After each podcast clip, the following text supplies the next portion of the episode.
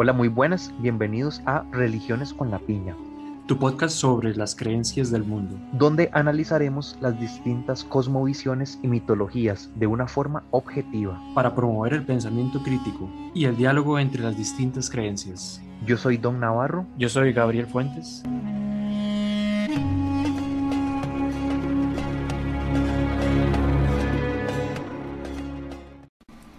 Ok, yo tengo una pregunta. Sí.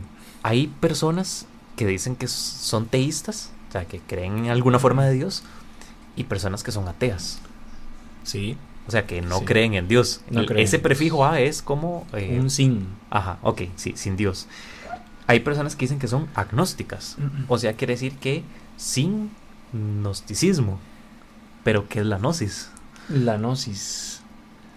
Eh, ya tendríamos como que remontarnos como a un concepto que se empezó como a escuchar o conocer a, principios del siglo I. La gnosis es el sustantivo del verbo griego gignosco, conocer, y significa conocimiento.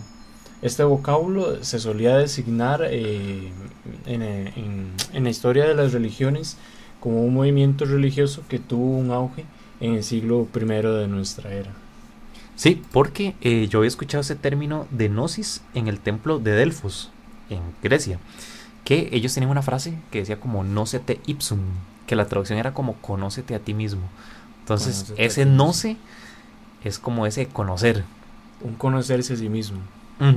Pero eh, mi duda es esa, que digamos, el término gnosis debería referirse a un conocimiento, y de hecho ellos lo usaban como para diferenciarse de la fe.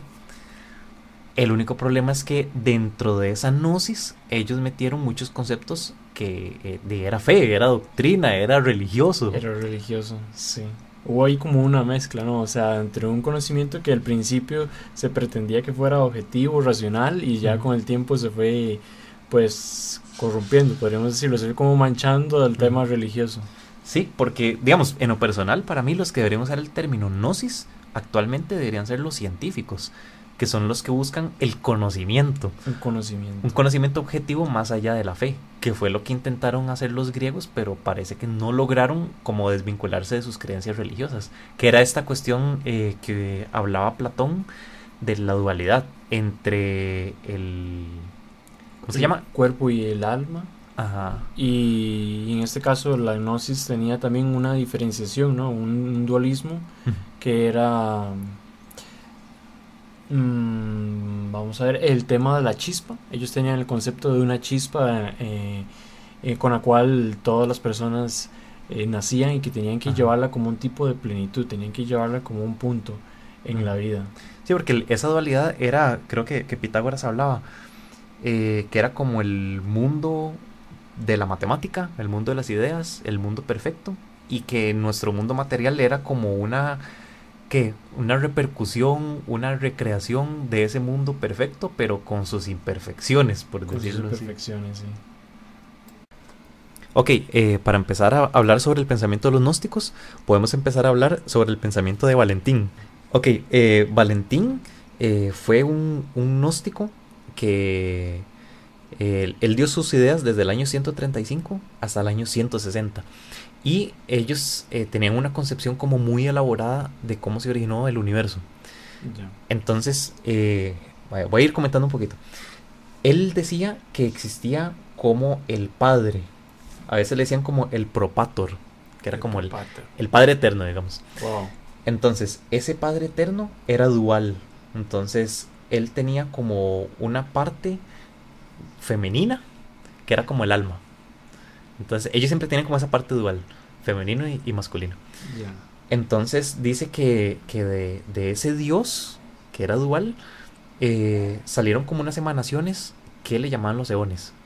Que era como imaginarse como un sol que le salen los rayos. Sí.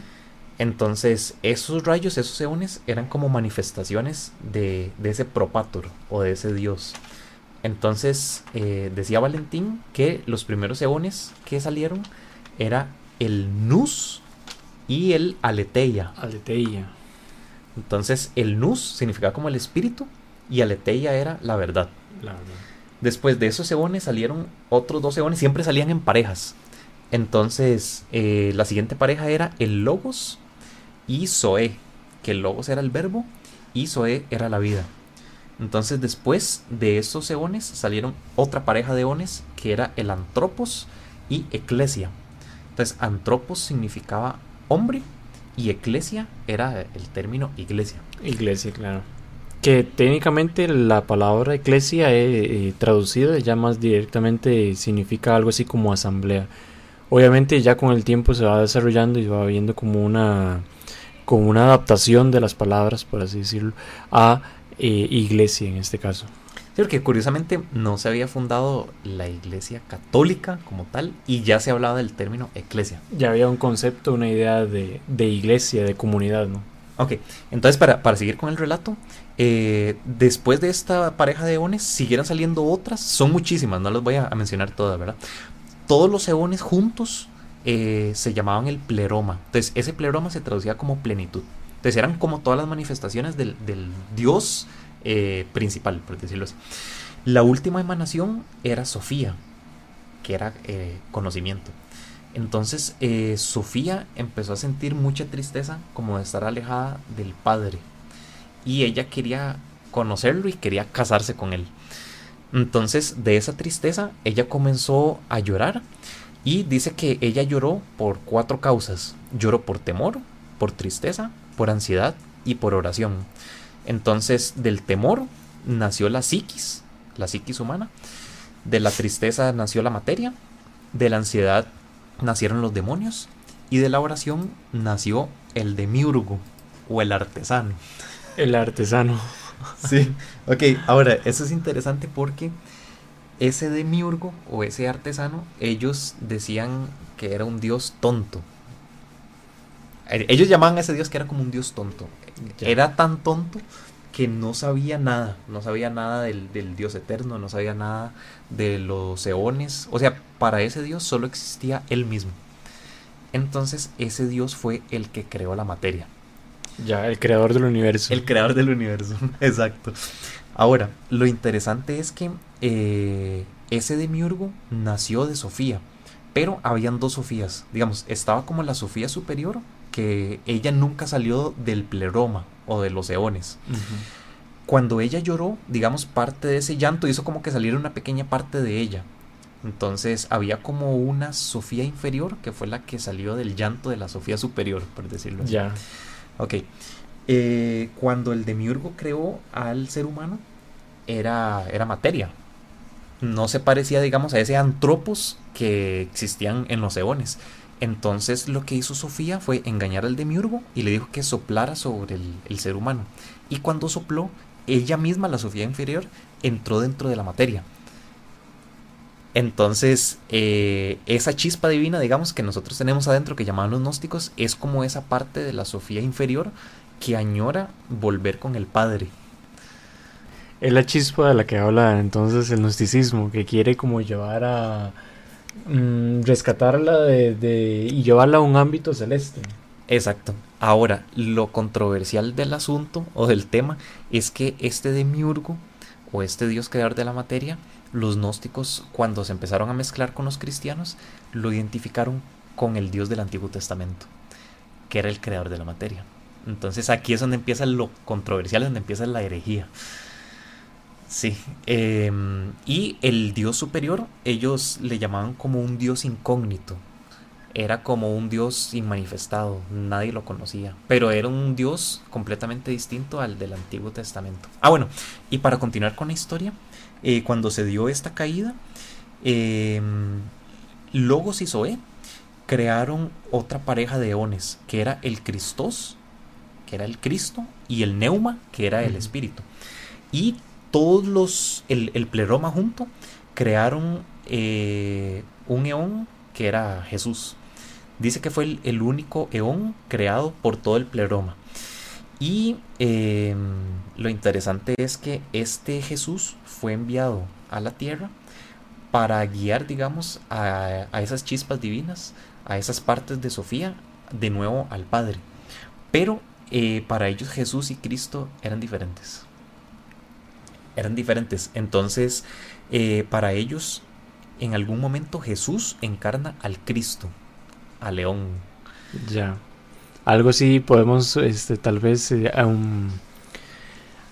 de hecho en los evangelios eh, se menciona como, un- como momentos diferentes en el que el Cristo, por así decirlo, se encarna en Jesús. Por ejemplo, en el evangelio de Juan, Juan en, su teología piensa que eh, Jesús es Cristo desde siempre, desde, desde el inicio del tiempo. Para Mateo y Lucas, eh, ellos creen que Cristo, que Jesús es Cristo desde el nacimiento y para Marcos desde el momento de- del, del bautismo con, con Juan el Bautista. Ok, entonces sí podríamos decir como que esta diferencia entre Jesús y Cristo es en parte como una influencia de Valentín, del pensamiento de Valentín. Sí, sí, podríamos decir. Y, ah, bueno, otra cosa curiosa. Uno de los seguidores de Valentín eh, fue Ptolomeo. Que Ptolomeo fue el que escribió el Almagesto, que era, por decirlo así, como la referencia respecto a astrología. De los gnósticos. Sí, era, era gnóstico. Y eh, era el, el que dio como el modelo geocéntrico, o sea, que la Tierra es el centro del universo. Y curiosamente fue una visión que después defendió la Iglesia Católica. O sea, fue una visión que venía de, de un Ptolomeo que era gnóstico, era seguidor de Valentín. Ok, ahora algo curioso respecto al demiurgo es que eh, uno de los nombres que le daban los gnósticos al demiurgo era el nombre de Abraxas. Abraxas. Ahora, ese nombre es interesante porque del nombre Abraxas viene la palabra abracadabra. ¿En serio? Sí, que uno lo asocia con magia. Sí. Entonces, curiosamente, el abracadabra es una palabra que usaban los gnósticos en unos medallones como símbolo de protección. De hecho, a veces ellos lo escribían como un triángulo inverso. Entonces, primero ponían la palabra abracadabra. Después ponían abracadabra. Digamos, le quitaban la, la A. La... Después abracadabra. Y iban quitando letras y se iba formando como un triángulo inverso. Y algo curioso con esa palabra de abraxas es que eh, un escritor, Hermann Hiss, eh, él menciona ese término de, de abraxas en uno de, de sus libros. Y eh, un guitarrista, Carlos Santana, no sé si alguna vez lo has escuchado, Sí, él sí. tiene un disco que se llama Abraxas. En serio. Sí, entonces todo esto viene como de, de esta parte gnóstica. Y eh, el Abraxas lo representaban con un gallo con patas de serpiente, con una lanza en, en la mano. Entonces es, es un dios completamente dual, es como bueno y malo al mismo tiempo. Bueno, y al mismo Sí, tiempo. que él, él fue como, como el creador del- de la materia. Entonces por eso tiene como esa dualidad, lo ven como que el- acuden a él, pero al mismo tiempo lo ven como un dios maligno. Un dios maligno. Y de textos, o sea, de textos gnósticos, eh, podríamos hablar de los descubiertos en la biblioteca copta de Nag Hammadi y los de el papiro copto de Berlín. Eh, son como las dos fuentes principales que tenemos eh, de, del gnosticismo, del gnosticismo de verdad, obviamente del siglo I, siglo II. Entre ellos está el Evangelio según Tomás, que es uno de los más importantes. Este evangelio contiene una lista de 114 dichos de Jesús. Algunos se dice que son desconocidos, que no se encuentran en los evangelios canónicos. Eh, y es tan importante, tan importante que algunos especialistas consideran o lo llaman el quinto evangelio. Eh, presumiblemente en griego, eh, aunque probablemente haya sido escrito en Siria. Ok, ahora, si puedes explicar un, un toquecito de esto, que no me queda muy claro, de cuál fue el evangelio que se escribió primero, cuáles fueron posteriores. Según, eh, digamos, la mayoría de los especialistas, el primero que escribió fue Marcos. Ok, Hay un consenso eh, en la historia de que Marcos fue el que, por así decirlo, la base para los otros dos evangelios sinópticos, que serían Mateo y Lucas. Y ya finalmente estaría el Evangelio de Juan, que ya contiene una teología un poco más desarrollada, muy posterior, que ya no es tan parecido al, a los evangelios canónicos. sí, y es que es curioso porque la vez pasada lo estábamos leyendo y muchas de las parábolas de los evangelios canónicos están en este evangelio de Tomás. Eh, Exactamente. Están literales. Incluso hay otros, otros dichos que no están en los evangelios eh, canónicos. Entonces, quiere decir que los otros más bien son como un resumen de este. De ese, sí. Eh, obviamente había como, por así decirlo, una cierta popularidad entre los evangelios, entonces muchos evangelios mm, posteriores se, se fueron, se, les fue a- adhiriendo o se les fue agregando textos, obviamente, de los anteriores. Entonces, evangelios como el de Tomás eh, tiene mm, dichos que se encuentran en los canónicos casi copiados así a, a la letra, palabra por palabra. Ok. Y eh, bueno, entre los versículos más famosos está el versículo 77. Es que es curioso porque este evangelio es tan pequeño que no es como los otros, que es como capítulo tal, Sí, no. versículo de tal al No tal. está dividido, exacto. Ok, y ese es el versículo 77. Versículo 77, sí es mi favorito, si quieres te lo lees o algo así. Ok, dice, Jesús dijo, yo soy la luz que está sobre todas las cosas. Yo soy todo, todo vino de mí y todo ha llegado hasta mí. Romped un madero, yo estoy allí. Levantad la piedra y me encontraréis allí. Ahora, dicen que ese es como el versículo más controversial de todo el Evangelio de Tomás. ¿Pero por qué? Claro, imagínate que el significado que puede tener ese versículo. Bueno, primero, el Evangelio según Tomás, eh, algunos consideran que se puede remontar al año 50, eh, contemporáneo casi al de Marcos. Entonces, muchos de estos dichos, de los 114 que contiene el Evangelio de Tomás, podrían ser históricos, o sea, pueden ser dichos, dichos por el mismo Jesús. Jesús, el Jesús histórico, ¿verdad? Entonces, eh, la relevancia de este, de este versículo es mm, que desmonta o destruye eh, cualquier tipo de institucionalidad. Ya no hay una institución que administra la fe, por así decirlo, sino que hay... em, en- podemos encontrar a Dios como en todo. Sí, incluso se puede interpretar como un poquito panteísta. Un poquito panteísta. un Cristo que está en la madera, que está en la naturaleza. Sí. Ya no habría como una Eucaristía, ya no habría una unción de manos, o sí, como, como decís vos, como un sacerdote, un pastor que administre, digamos, esa unción, sino que está en todo. Exactamente, sí. Podríamos encontrar a Dios en todo y eso podría afectar a, a muchas religiones actualmente. Ahora, algo muy curioso es que la iglesia no se pronunciara con este hallazgo de, de los papiros de Nat Hammadi, porque son, o sea, yo creo que a lo que he escuchado, que es como el hallazgo arqueológico más importante de todo el siglo XX, y daba información sobre la vida de Jesús. Entonces, es impresionante que la iglesia ni siquiera se haya pronunciado, ni a favor, ni en contra, ni... Sí, ellos normalmente deciden no reaccionar hasta- ante este tipo de cosas, ¿verdad? Y si lo hacen, normalmente ya es como un nivel muy académico en la que las personas, por así decirlo, de a pie, de calle, eh, no logran tener como acceso a ese tipo de, de tecnicismos, por así decirlo. Entonces sí, normalmente ellos no, no reaccionan, pues pueden provocar un tipo de, de- de escándalo, cosas así. Usted sabe que hay mucha gente que podría malinterpretar las cosas. Sí, lo, lo interesante es que este evangelio vos lo buscas en Google y pones Evangelio de Tomás PDF y está al acceso de todo el mundo. O sea, cualquier persona puede revisarlo, puede leerlo y, y analizarlo. Claro, claro. Vale la pena, la verdad es que es muy corto y se encuentran muchos de los de los pasajes bíblicos de los canónicos y se encuentran otros muy interesantes como este, el versículo 77, que podríamos llamarlo así, que, que nos da como nuevas perspectivas de lo que era el cristianismo en ese entonces, ¿verdad? En el siglo primero, digamos, estamos hablando. Ahora, otro gnóstico interesante fue Simón el Mago. Que por cierto, Simón el Mago está en la Biblia. Aparecen hechos de los apóstoles, correcto, sí. ¿Cuál es el, el- el versículo? El versículo es, bueno, él aparece desde el, desde el versículo 9 al 24. Es Hechos de los Apóstoles, capítulo, Capítulo 8. 8, versículos del 9 al 24. Ok, sí, porque yo he escuchado del pecado de simonía que habla la iglesia, pero Claro. ¿en qué consiste? La simonía es cuando se intenta comprar o o vender este, bienes espirituales. Podemos estar hablando de cargos eclesiásticos, sacramentos, reliquias, promesas de oración, gracia, excomunión.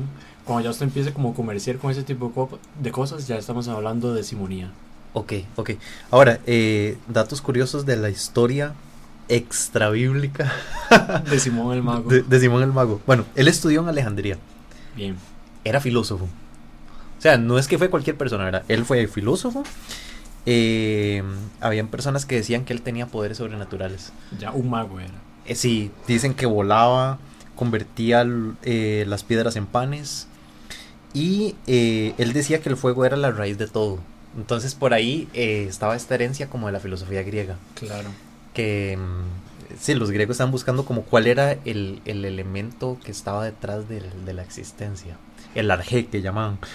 Pero eh, algo curioso es que él decía, ve, ve qué interesante, él decía que él era la manifestación del dios extraño.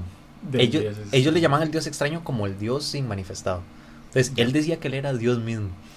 Y parece que en esa época era muy común que muchas personas dijeran que eran enviados de Dios o que eran incluso Dios mismo. O sea, Claro, era más claro. común de lo que nosotros eh, sabemos. Y él decía que eh, ese Dios tenía como una parte femenina. Entonces, esa parte femenina, él la encontró encarnada en una mujer que curiosamente estaba en un prostíbulo. Eh, se llamaba Elena. Y él decía que eh, ellos, esa pareja, era el dios extraño y la parte la femenina parte de Dios femenina de Dios. encarnados. Entonces a ellos los adoraban como un dios, prácticamente. Sí, el- aquí el punto es que Simón el Mago llegó a tener muchos seguidores. Entonces sí era como un peligro para el cristianismo que estaba como apenas surgiendo. Para el cristianismo naciente en ese entonces. Ahora, el gnosticismo eh, tenía dentro de sus planes, eh, dentro de su finalidad, mm, intentar eh, conciliar a todas las religiones. Eso era como un intento que ellos pues pretendían en, en ese momento. Sí, porque es curioso que la gnosis originalmente no era cristiana. La gnosis era griega. Entonces ellos eh, ven el cristianismo y lo abrazan. Ven otras religiones y las abrazan. O sea, andan abrazando todas las ideas. Entre ellas obviamente el paganismo de la época. Sí, el asunto es que habían... Pero aquí veo un problema, porque eh, con el tema de la sexualidad, cómo ellos podían conciliar un tema pues tan, tan tabú, que todavía sigue siendo un poco tabú y tan controversial, más en el ámbito de, de la religión, cómo hacía eh, el gnóstico de ese, de ese entonces para intentar conciliar, o no nunca lograron conciliar eh, ese tema entre todas las religiones. Ok, es que ahí hay un punto, porque para los gnósticos la materia era como algo sucio, porque era creado por el, el demiurgo. Entonces, originalmente ellos, eh, igual digamos, veían la sexualidad y la procreación como eh, traer más espíritus a la cárcel de la materia. Entonces, originalmente ellos tenían dentro de su filosofía eh, no tener sexo. O sea, como un tipo de celibato, una cosa así. Pero el asunto es que los paganos, ellos sí tenían sus ritos sexuales. Entonces, como ellos querían conciliar el paganismo dentro de esta nueva corriente, de esa nueva religión, ellos dijeron, bueno, ¿cómo hacemos para meter esos ritos sexuales dentro de nuestra filosofía? Entonces ahí fue donde nacieron ciertos conceptos. Eh, ellos empezaron a practicar la sexualidad dentro de los ritos, pero sin procrear. El acto sexual meramente sin, sin la finalidad de procreación. Sí, y eh, ahí hay un- un- una historia interesante, porque ellos practicaban lo que llamaban orgías, que no es lo que conocemos ahorita.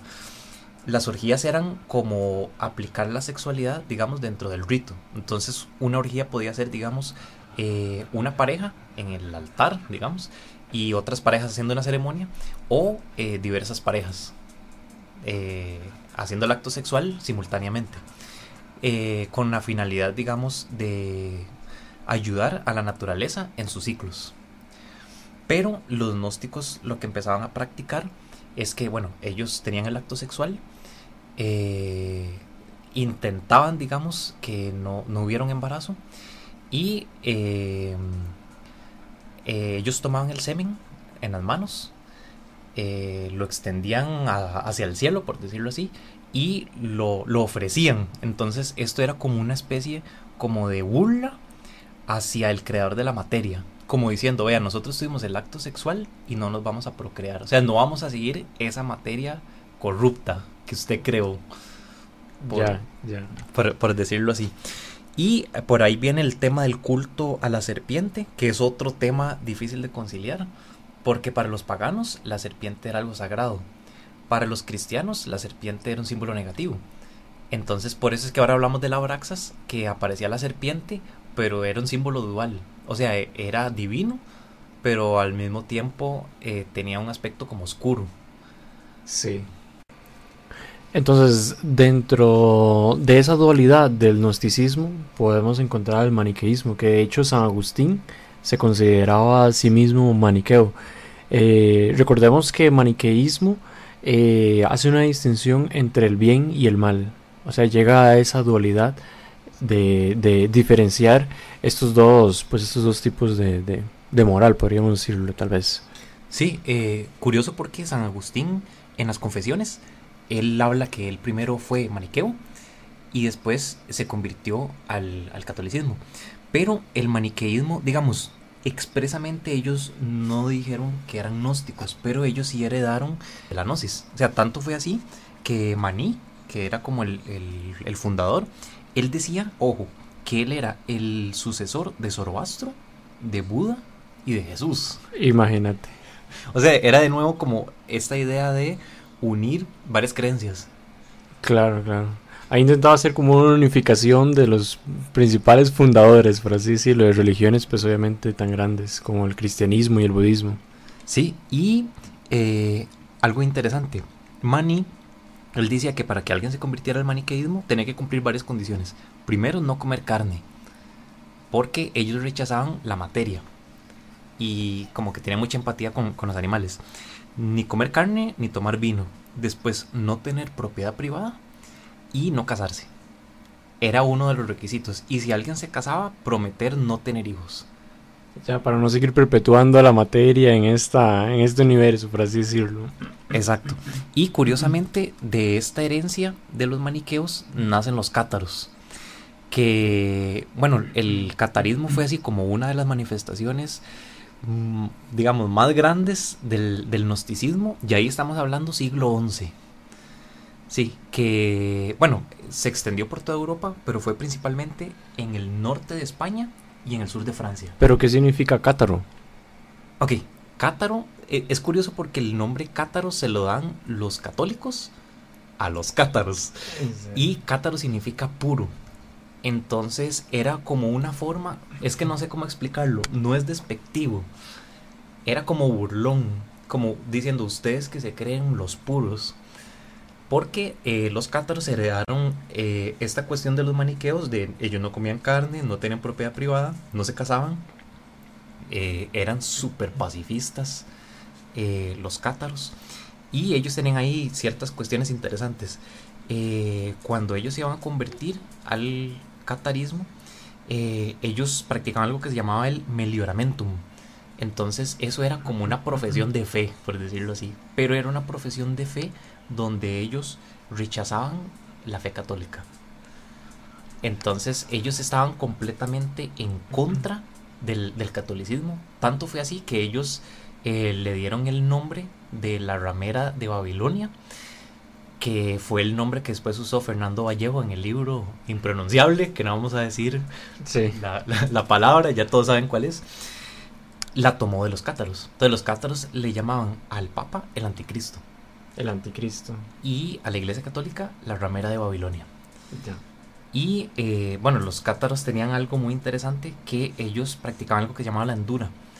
Entonces ellos rechazaban tanto el cuerpo que cuando ya se sentían listos para volver al Padre, eh, se acostaban en la cama y no comían, no bebían hasta morir. Se dejaban morir entonces. Se dejaban morir prácticamente. Em, ¿Y ah, qué pasó con ellos? ¿Qué pasó con los cátaros al final? Sí, eh, es, una historia un poco triste, ¿verdad? Porque eh, eso es interesante. El catarismo empezó a extenderse y tuvo un auge en Europa increíble, ¿verdad? Entonces, eh, el Papa en ese momento, que era Inocencio III, él envió, digamos, a varias personas a convertir a los cátaros, pero eso nunca pasó. Entonces, él envió a Arnaldo Amalrico. Ya lo, lo envió, como dicen, si no entienden por las buenas, por las malas, ¿verdad? Entonces, eh, este personaje empezó a, a exterminar a los cátaros, pero fue curioso porque los cátaros era tanto el rechazo que tenían por el cuerpo que cuando los iba a quemar en la hoguera no los tenían que obligar. Ellos mismos entraban en la hoguera. Porque era para quemar e- ese cuerpo que le pertenecía al demiurgo. En- La materia. Exacto, sí. Y algo, un dato aquí que, que tengo anotado es que Arnaldo llegó a, a Besiers, eh, un- una ciudad, y eh, los cátaros convivían con los católicos, eh, se parecían mucho. Entonces no había forma de saber quiénes eran cátaros, quiénes eran católicos. Entonces le, le preguntaron, o sea, ¿cómo hacemos para distinguirlos? Y él dijo la famosa frase que dice, mátenlos a todos, que ya después el Señor verá cuáles son los suyos. Es en serio. Sí, o sea, mató a todos por igual. Pero igual, la Inquisición. Eh, sí, digamos, ahí no se había formado la Inquisición como tal. Ah, ok. Ya ahí, digamos, es- Posterior. estaba surgiendo la necesidad de una Inquisición. Y aquí tengo un, un comunicado que hizo este Arnaldo al Papa Inocencio III, que dice, hoy su santidad, 20.000 ciudadanos fueron pasados por la espada sin importar el sexo ni la edad. O sea, era como un comunicado que él hacía al Papa para que estuviera enterado que, es- que se estaban matando infieles. Increíble, ¿verdad? Increíble. Sí. eh, bueno, después, eh, bueno, un evento muy, muy triste, que fue que igual este Amalrico eh, tomó a 200 cátaros, los puso a todos en fila, uno atrás del otro, a todos les sacó los ojos, excepto a, a uno, al primero, que le sacó solo un ojo. Entonces los puso, digamos, eh, poniéndole las manos en los hombros al que estaba adelante. Los puso como en fila. Exacto. Y todos iban caminando ciegos. Y solo el de adelante llevaba solo un ojo. Entonces era como una forma para representar eh, que ellos estaban ciegos en la fe. Ya, o sea, sin palabras, imagínate. Sí, pero una forma un- muy sanguinaria, ¿verdad? Y ya después, Gregorio IV, en 1232, es el que funda la Inquisición, ya con una necesidad para exterminar a los cátaros. Y eh, envía a Domingo de Guzmán y crean los dominicos, que son eh, los que crean la Santa Inquisición, que los cátaros le- les, de- les llamaban dominicanes o perros del Señor. Pero ese señor. Y recordar y saber que mm, la Inquisición, eh, de cierta forma, todavía existe. No te creo. Eh, sí, sí, todavía existe. Eh, la Inquisición, por así decirlo, el nombre completo era Sagrada Congregación de la Romana y Universal Inquisición. Y eh, hoy está su sucesora, que es la Congregación para la Doctrina de la Fe. De hecho, eh, hubo un papa, el Papa Ratzinger, este, fue prefecto de dicha congregación eh, por ahí del año 81, si no me equivoco, sí. Eh, 25 de noviembre de 1981 fue nombrado por Juan Pablo II como prefecto de la Congregación para la Doctrina de la Fe. Qué increíble, o sea, no sé, eso es como, como que existan ahorita los nazis. Y que vos digas, sí, ahí están lo- los nazis. Sí. Siguen funcionando con el mismo nombre. Eh, con un nombre parecido y pues eh, ya no tienen pues la libertad de poder mandar a asesinar a alguien, ¿verdad? Porque eh, también hay un tema ahorita de legal que no se puede, ¿verdad? Es, sería como algo ilícito ya contra el derecho pues eh, social. Y eh, lo que se encarga esta congregación es la de custodiar eh, la doctrina católica. Lo, bueno, lo mismo que pretendía desde el principio, pero usando la violencia. Exactamente, Sí. exactamente. Y lo más preocupante, yo no sé, yo lo veo preocupante, que los dominicos, o sea, los creadores de la Santa Inquisición, todavía existen. Todavía hay dominicos, claro. y con ese nombre, los dominicos. Claro. Ni se cambiaron el nombre. Claro, no, no, son los mismos, son los mismos. Obviamente hay prácticas que cambian con el tiempo, pero todavía se, se mantienen estas instituciones. Ahora, otro tema que me parece a mí muy interesante tocar es el tema de San Francisco de Asís. Por- Interesante, sí, Sí, interesante. porque eh, San Francisco de Asís era muy allegado a los cátaros. O sea, por decirlo de algún modo, San Era Francisco de Asís era un cátaro. Es que Mm. no había diferencia. ¿Cuál fue la única diferencia? Que San Francisco de Asís no renegó del Papa ni de la Iglesia. Pero tenía las mismas costumbres. La pobreza, el respeto por los animales. Bueno, no sé si San Francisco de Asís comía o no carne, no lo sé, la verdad. Pero eh, la pobreza, todo este asunto, o sea, no fueron ideas que San Francisco de Asís inventó o que se le revelaron. O sea, San Francisco de Asís lo toma de los cátaros. Los cátaros lo toman de los maniqueos. Los maniqueos lo toman de los gnósticos. O sea, no. No hay ningún invento ahí, no, hay invento, sí, sí. Se va, hay un desarrollo y una evolución en la historia de, pues, de conceptos, ideas, este, de doctrinas que se van pues heredando. Pero muy, muy interesante. Sí, ahora, eh, otro, otro punto con esto de, San Francisco. San Francisco funda eh, la orden franciscana, ¿ok? Pero la orden franciscana que fundó San Francisco de Asís no existe. Ahora, ¿por qué no existe? Porque fue exterminada por la iglesia. O sea, literalmente quemaron a los franciscanos como quemaron a los cátaros, igual. Lo que pasa es que habían unos franciscanos que se llamaban franciscanos conventuales. Ellos sí creían en la propiedad privada, porque los franciscanos originales fueron acusados de herejes por no creer en la propiedad privada, porque decían que Jesús no tenía posesiones, porque ellos tenían que tener posesiones. Como la iglesia tenía tantas riquezas, entonces, me imagino que a la iglesia no le servía que vinieran los franciscanos a decir que tener posesiones era algo malo. Sí. Literalmente los quemaron. y los que tenemos actualmente, los conventuales, ellos son una modificación, no son los franciscanos originales. Ya. Sí, y aquí yo tengo que eh, eh, los franciscanos fueron excomulgados por Juan 22. Y entre esos franciscanos fue excomulgado Guillermo de Ockham, que fue un filósofo.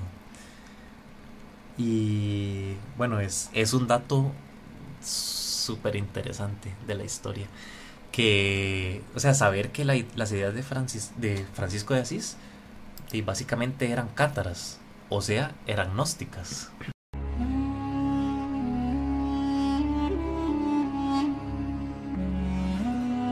Gracias por acompañarnos en un capítulo más de Religiones con Apiña.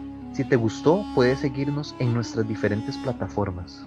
Puedes encontrarnos en YouTube como La Piña Sagrada. También puedes encontrarnos en Spotify, Google Podcast, Stitcher y en cualquier otra plataforma donde escuches podcast. También nos puedes seguir en Facebook como La Piña Sagrada o en Instagram como Pina Sagrada.